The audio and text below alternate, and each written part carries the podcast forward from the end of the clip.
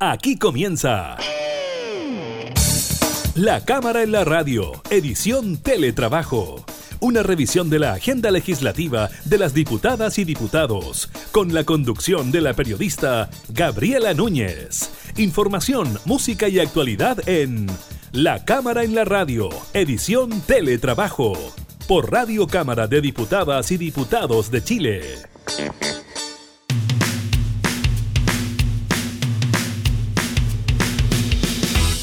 Hola, ¿qué tal? ¿Cómo están? Bienvenidos a la cámara en la radio modalidad teletrabajo. Los estamos acompañando de esta nueva manera, de esta nueva forma de enfrentar también el trabajo y la actividad legislativa. Desde ahora y todos los días, desde nuestras casas y con todos nuestros equipos, estamos realizando esta versión de teletrabajo de la Cámara en la radio. Nos estaremos comunicando con eh, diputados y por supuesto también que estaremos revisando las eh, principales informaciones eh, de la actualidad y siempre entregándoles la noticia legislativa del momento. Así que vamos desde ya, iniciamos la Cámara en la radio de teletrabajo.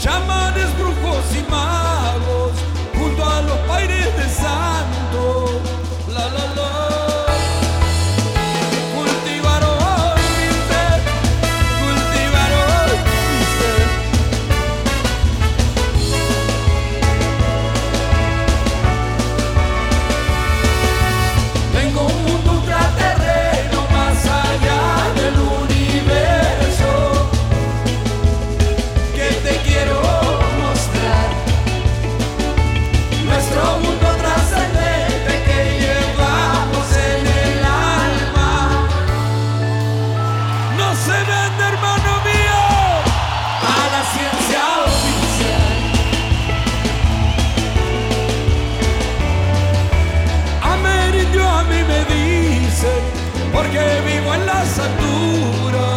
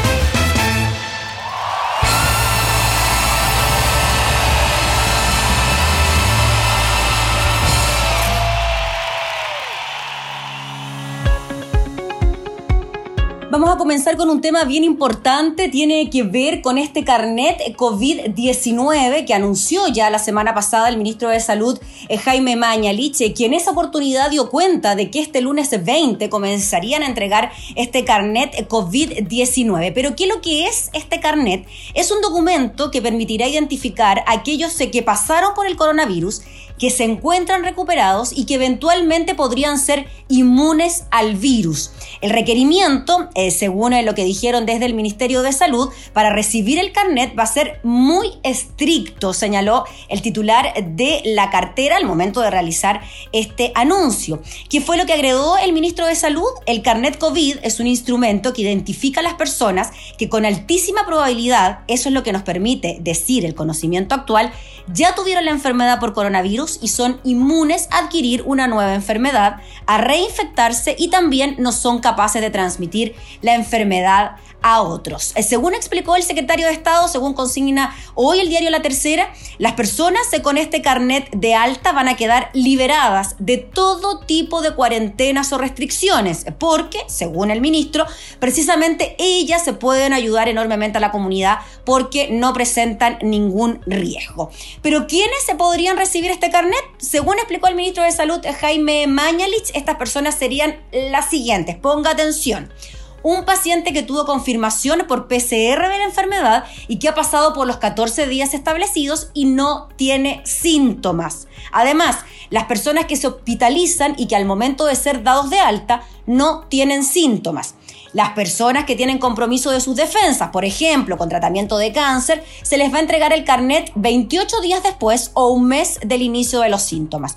Asimismo, el ministro Mañalich indicó que los hospitalizados, que al momento del alta aún tienen síntomas, tendrán que esperar una semana 21 días o más eh, para establecer que no es infectante y recibir este carnet. Aquellos que hayan tenido contacto estrecho con contagiados y que no desarrollaron síntomas se deberá certificar mediante un examen IgG, es decir, de inmunoglobulina G, para poder obtener este documento. En tanto, para los trabajadores de salud que han estado cuidando pacientes con COVID, se les realizará el examen cada 15 días para definir si elevan estos anticuerpos y nos permite, dijo el ministro, decir que ellos, a pesar de que no tuvieron síntomas, tuvieron la enfermedad y ya están recuperados. El ministro Mañaliche precisó que puede haber casos muy escasos donde la persona puede infectarse de nuevo, pero a la luz de la evidencia que hoy día tenemos, lo que podemos decir es que la inmunidad de la infección por coronavirus dura mucho tiempo, por lo menos en lo mínimo dura un año. A la luz de otros coronavirus, dijo, pareciera que esta inmunidad es permanente.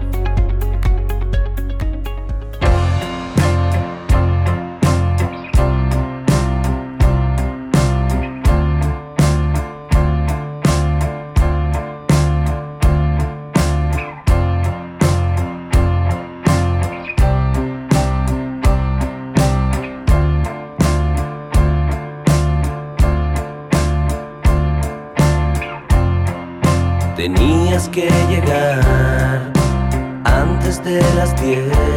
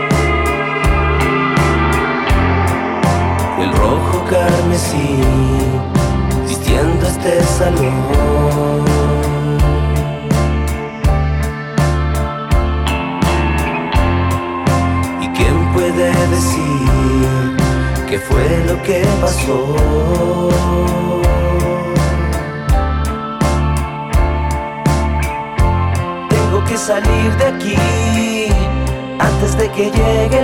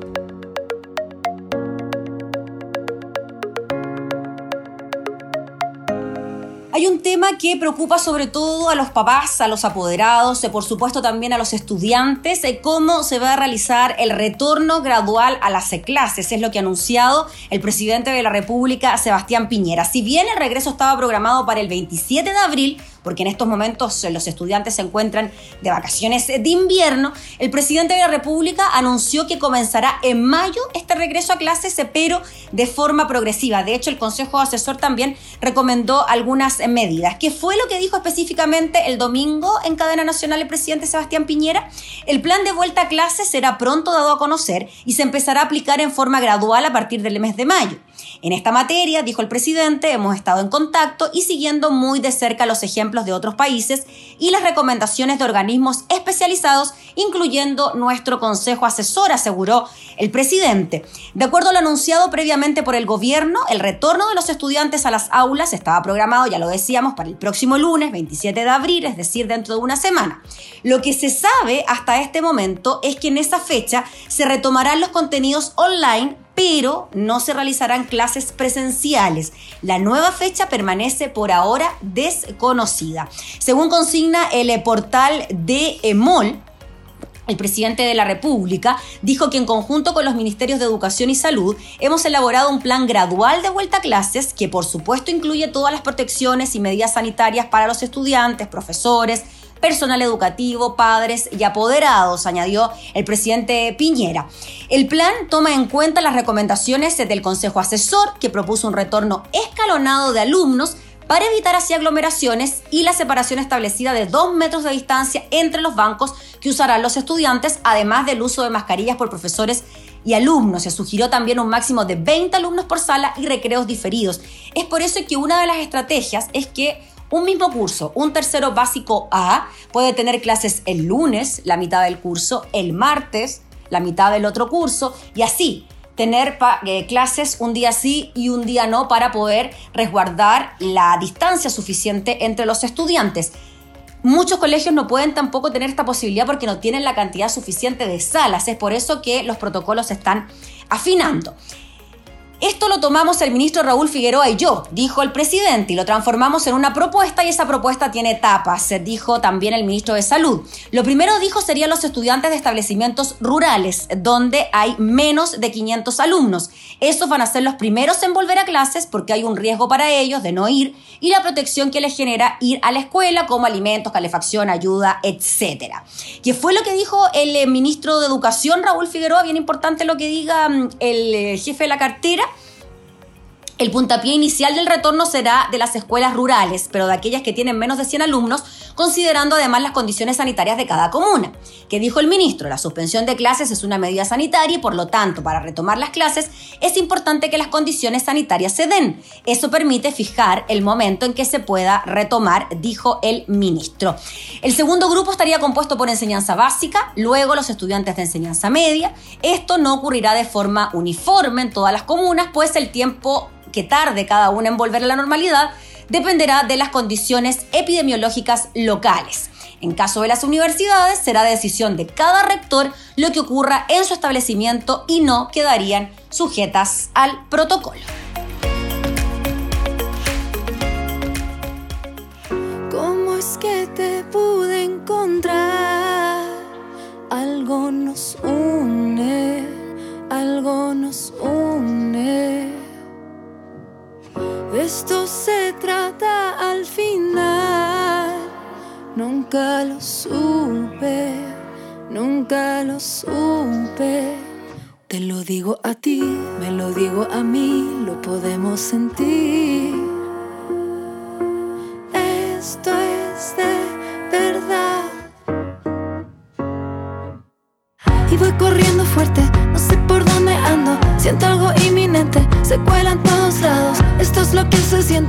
Lo que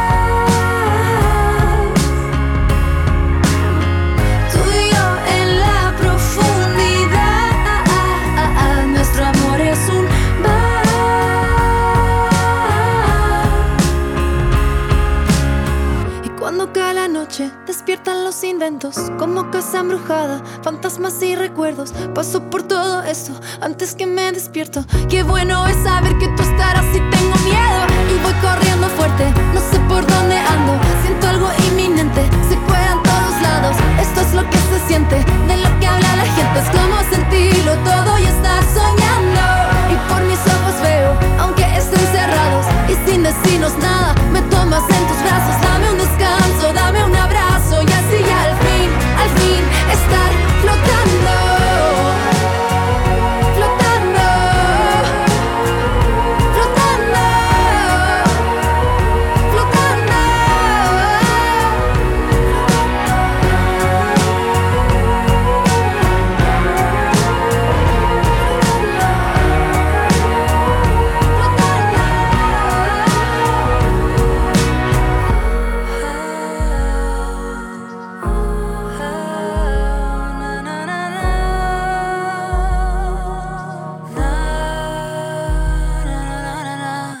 La cámara, en la radio.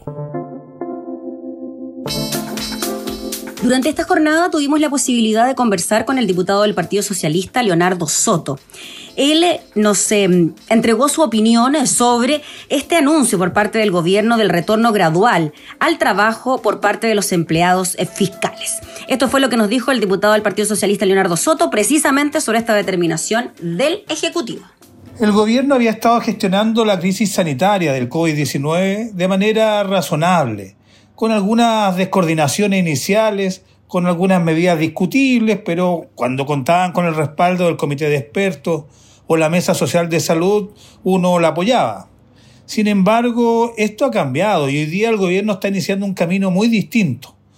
Lamentablemente el gobierno hizo un anuncio donde busca normalizar de manera anticipada y forzada la vida económica, la vida social de los chilenos pero sin contar con los antecedentes sanitarios sólidos y conocidos que justifiquen esta medida. Y esto es absurdo, porque cuando el mismo gobierno nos dice que estamos a unas semanas del pic de la pandemia, siguen creciendo los contagiados mucho más que los recuperados, y hay focos de contagio que no tienen trazabilidad en todas partes de Chile, se, se, da la, se toma la decisión de forzar a los trabajadores públicos a volver a sus trabajos, a tener en contacto con usuarios, a las aglomeraciones que son naturales en todos los servicios públicos. ¿Acaso estos trabajadores son menos importantes que los estudiantes, por ejemplo, que para estos últimos se suspendió el ingreso programado para el 27 de abril? Son estas decisiones sin fundamento que aparecen contradictorias con lo que el mismo gobierno dice y sin respaldo de expertos en salud, son las que parecen poner en riesgo la salud y la vida de hoy de los trabajadores públicos, mañana los estudiantes y después todos los chilenos y chilenas. Y por eso hemos dicho que son decisiones del gobierno que nos parecen temerarias, irresponsables y por tanto tienen nuestro total rechazo. Además, con el diputado Leonardo Soto tuvimos la posibilidad de conversar eh, sobre estos protocolos que se están enviando a los centros comerciales por parte del gobierno para la reapertura de los malls y también de otros eh, pequeños negocios. El eh, diputado se manifestó al respecto, pero habló también de volver a una normalidad, pero con ciertas condiciones. Por las mismas razones anteriores, nos parece muy grave, imprudente e irresponsable que el presidente Piñera ponga en riesgo la vida y la salud de los chilenos intentando normalizar actividades que producen un alto contacto, aglomeraciones y un intercambio social muy fluido entre las personas, con el consiguiente y probable aumento de contagios por personas portadoras asintomáticas de este virus. Incluso, aunque fuere por razones económicas, cabe hacer presente que ni siquiera han llegado los beneficios económicos que aprobaban en el Congreso para las personas y hoy día quieren abrir los malls, los centros comerciales, los, los paseos peatonales para que la gente vaya a gastar lo que no tiene. Mire, la economía no puede estar bajo ninguna circunstancia por sobre la salud y la vida de los chilenos. Y nos parece aberrante que en un gobierno que dice representar el interés superior de los chilenos, pareciera estar más preocupado de los balances de los negocios de sus amigos empresarios. Ahora bien, si bien habrá que retornar gradualmente a la normalidad en algún momento, el gobierno debe previamente hacer varias, tener, el gobierno debe previamente cumplir con varias condiciones. Primero, transparentar las cifras de salud que hoy día tiene ocultas. Dos, abrir un debate con expertos con las sociedades médicas y generar un ambiente de confianza con la ciudadanía que hoy no existe. Y tercero, tiene que dar una respuesta completa, acabada y mostrar el plan de normalización en el Congreso, que es la institución que tiene que hacerle el contrapeso correspondiente. No puede un día decir el gobierno que estamos luchando contra un enemigo poderoso, terrible, invisible que nos va a matar y luego imponer la obligación a todos los chilenos de salir a trabajar porque quiere forzar una vuelta a la normalidad. Eso no es posible. Al diputado Leonardo Soto también le preguntamos eh, por esta determinación por parte del Ejecutivo de que los estudiantes no retornaran a sus clases el 27 de abril, sino que en el mes de mayo, desconociendo la fecha de inicio eh, de las clases eh, presenciales. Escuchemos lo que nos dijo el diputado Leonardo Soto sobre este tema y mucha atención al final de su intervención, porque hay también ahí una noticia bien importante que comentamos al final. Valoramos que el gobierno haya recapacitado al no imponer el regreso a clases el 27 de abril en el sistema escolar chileno era absolutamente impracticable el protocolo que envió el gobierno para forzar este regreso paulatino. Por ejemplo, en cursos grandes será muy difícil implementar una distancia social o hacerla cumplir. Y ya entrado en el invierno, en el caso de párvulos o cursos menores, es muy probable prever un aumento explosivo de contagiados por el virus. La otra alternativa es que el pic de contagiados proyectado no sea para abril o mayo, sino para el inicio del invierno, como algunos sugieren. Bueno, no existe un camino definido y claro para enfrentar la evolución de la pandemia. Y la experiencia de otros países que aunque le lleve la delantera al país, no es homologable completamente a Chile. Por tanto, en este ambiente de incertidumbre, todo aquello obliga a nuestras autoridades no solo a disminuir los errores y confusiones informativas, sino que a tener la máxima cautela y prudencia al adoptar las medidas que pueden afectar la salud y vida de toda la población. Hoy eso no está ocurriendo y por eso pedimos al presidente de la República que ponga en pausa su atolondramiento y precipitación en querer forzar una normalidad de la actividad económica y social de todos los chilenos sin hacerse responsable de las consecuencias en aumento de contagios y muerte que se puedan producir. A mi juicio, es fundamental que el Congreso de Chile tome la iniciativa de realizar el seguimiento, también el apoyo, pero el control y, corrección. A mi juicio, es fundamental que el Congreso de Chile tome la iniciativa de realizar un seguimiento, también apoyo, pero control y corrección de las medidas que está adoptando unilateralmente el presidente de la República, respaldando las medidas bien justificadas sanitariamente, pero también con mucha fuerza corrigiendo los vacíos y errores y medidas imprudentes, imprudentes que hoy día se están adoptando. Este objetivo es un deber del Congreso, que tiene como dentro de sus funciones esenciales la de fiscalizar los actos de gobiernos y se puede y debe hacer mediante la creación de una comisión bicameral, como establece el reglamento de la Cámara, o también una especial investigadora de la Cámara de Diputados, con la finalidad de reunir la información necesaria y hacer seguimiento y el control democrático de la actividad del gobierno. Quedarse de brazos cruzados en los momentos actuales no puede ser una alternativa para el Congreso. Por eso anuncio que mañana presentaremos la creación o pediremos, mañana pediremos a la Cámara de Diputados la creación de una comisión especial de seguimiento de las medidas sanitarias y económicos sociales que se están adoptando en Chile para efectuar precisamente esta tarea que es esencial en toda democracia. Ahí estaban entonces las declaraciones del diputado del Partido Socialista Leonardo Soto, quien se refería entonces a este regreso a clase por parte de los estudiantes, pero también muy importante que presentará durante esta semana la posibilidad de creación de una comisión investigadora para indagar las medidas que se han tomado en nuestro país para enfrentar la pandemia del COVID-19. Él habló de la presentación de una comisión investigadora y también habló de una comisión bicameral, pero lo más probable entonces es que sea la instancia indagatoria la que se concrete en la Cámara de Diputados para hacer un seguimiento de las acciones del Ejecutivo para el control de la pandemia.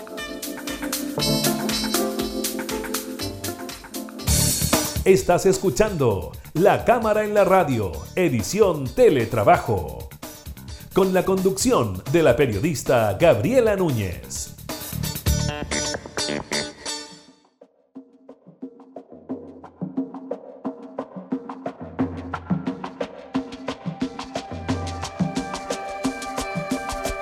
Soy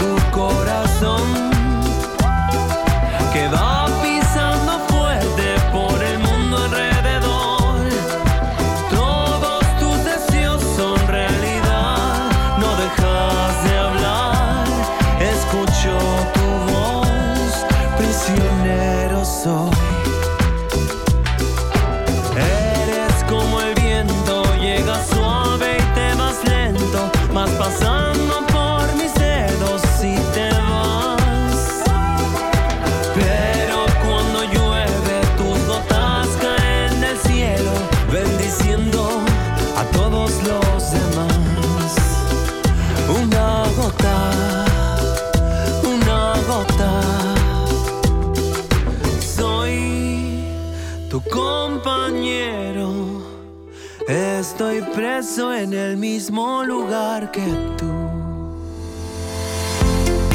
Tenemos datos de la encuesta CADEM de esta semana, por supuesto, que tiene que ver con el eh, coronavirus, el aumento de los contagios y también la posibilidad de retornar a clases en el mes de mayo. Vamos eh, por cada uno de los datos. Un 91% de los chilenos rechaza el plan gradual de retorno a clases presenciales desde mayo, anunciado por el presidente Sebastián Piñera, de, de acuerdo a la encuesta semanal de Plaza Pública CADEM. Aunque todavía no hay una fecha específica para el regreso, ya se lo comentábamos en los bloques anteriores, el Colegio de Profesores advirtió el riesgo que implica la medida, tomando en cuenta que el pic del COVID-19 está previsto para principios del próximo mes. En ese sentido, el único ministro que registró una caída en su aprobación, según la encuesta, es precisamente el titular del Mineduc, Raúl Figueroa, pasando de un 29 a un 23%. Por otro lado, la gestión del gobierno ante la pandemia tiene una desaprobación del 58% y una aprobación del 38%. En paralelo, un 75% señala que la propagación del virus no está bajo control en Chile.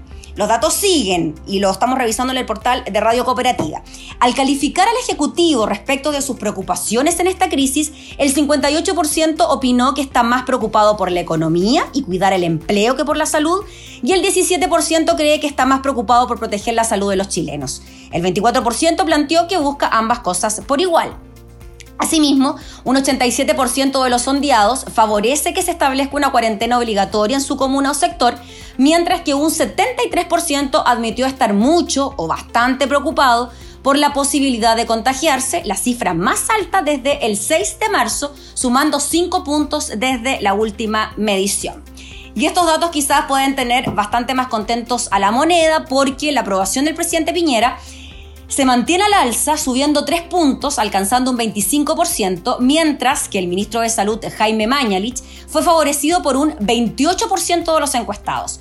Por otro lado, la gestión de ambas autoridades sobre la crisis sanitaria tuvo una mejor valoración. El 37% evaluó muy bien o bien al mandatario y un 34% hizo lo mismo en el caso de Mañalich. Sin embargo, los alcaldes sigue liderando la lista de actores de la emergencia con un 76% que los evalúa muy bien, seguidos por la presidenta del Colegio Médico, Iskia Siches, que recibió un 61%. En tanto, el titular de Desarrollo Social, Sebastián Sichel, dio la sorpresa esta semana al destacarse como el mejor evaluado del gabinete con un 58%, seguido por Ignacio Briones con un 52%. Harto más se lo ha visto al ministro Sichel, ¿ah? dando información precisamente sobre los beneficios que está dando el Estado a los afectados por la pandemia. Finalmente, las curvas en favor y en contra de que continúen las manifestaciones se invirtieron por primera vez desde octubre del 2019, con un 55% en desacuerdo y un 42% a favor.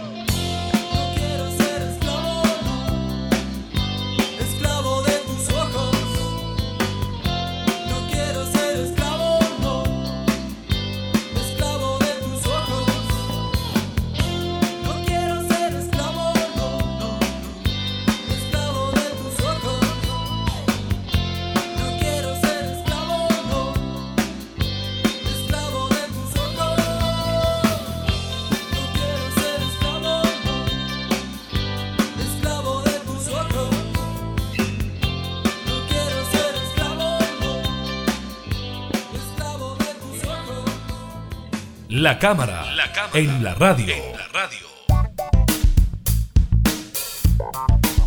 Vamos con una noticia que tiene que ver con los bolsillos de los chilenos, con el nivel de endeudamiento y el alza precisamente de la deuda de los hogares chilenos que durante el año 2019 llegó a un nuevo récord. La deuda de estos hogares continúa subiendo de manera preocupante y alcanzó un récord en 2019. De acuerdo al informe de las cuentas nacionales por sector institucional del Banco Central, el total de hogares de la economía chilena registró un stock de deuda de un 50,3% del PIB, equivalente al 74,9% del ingreso disponible anual. La cifra representa un aumento de 1,9 puntos porcentuales en relación al total del año 2018 y según emisor se explica principalmente por el aumento de los préstamos hipotecarios eh, con bancos. En el desglose, la deuda de hogares estaba constituida por préstamos bancarios para la vivienda, con un 40,1%, créditos de consumo con un 18,1% y obligaciones frente a otros intermediarios de créditos como casas comerciales, compañías de seguros, cajas de compensación, que ahí suman un 16,7% del ingreso disponible. Según el informe, los hogares registraron una riqueza financiera neta de 206,8% del ingreso disponible. Esto es un alza de 15,5 puntos porcentuales respecto al cierre del año anterior. Ello obedeció principalmente al incremento en la cartera de los fondos de pensiones, acorde con el rendimiento positivo de las bolsas internacionales, especialmente en el cuarto trimestre, y con la mayor valoración de mercado de los bonos locales. Lo anterior compensó el aumento de 1,8 puntos porcentuales en la contratación de préstamos que totalizaron el 70,5% del ingreso disponible. Ahí están entonces algunos de los datos que nos entrega el Banco Central frente al endeudamiento de los hogares, que también nos agrega un dato bien importante. El consumo final de los hogares mostró un menor dinamismo que el ingreso disponible, con un crecimiento del 3,5% en el año en su conjunto, pero con una importante caída en el último trimestre. Con ello, la tasa de ahorro bruto se situó en un 12,5% del ingreso disponible, es decir, un salto de 2,5 puntos porcentuales superior respecto del año anterior.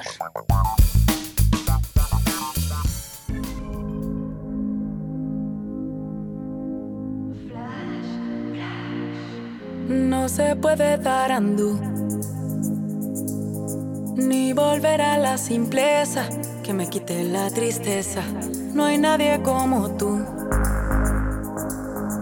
Compartiéndome canciones, pero son más los errores que ilusiones. Ah, ah, ¿cómo salgo?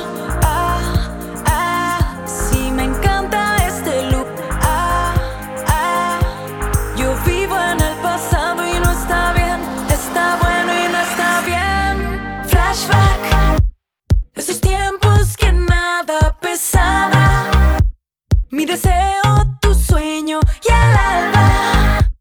Un instante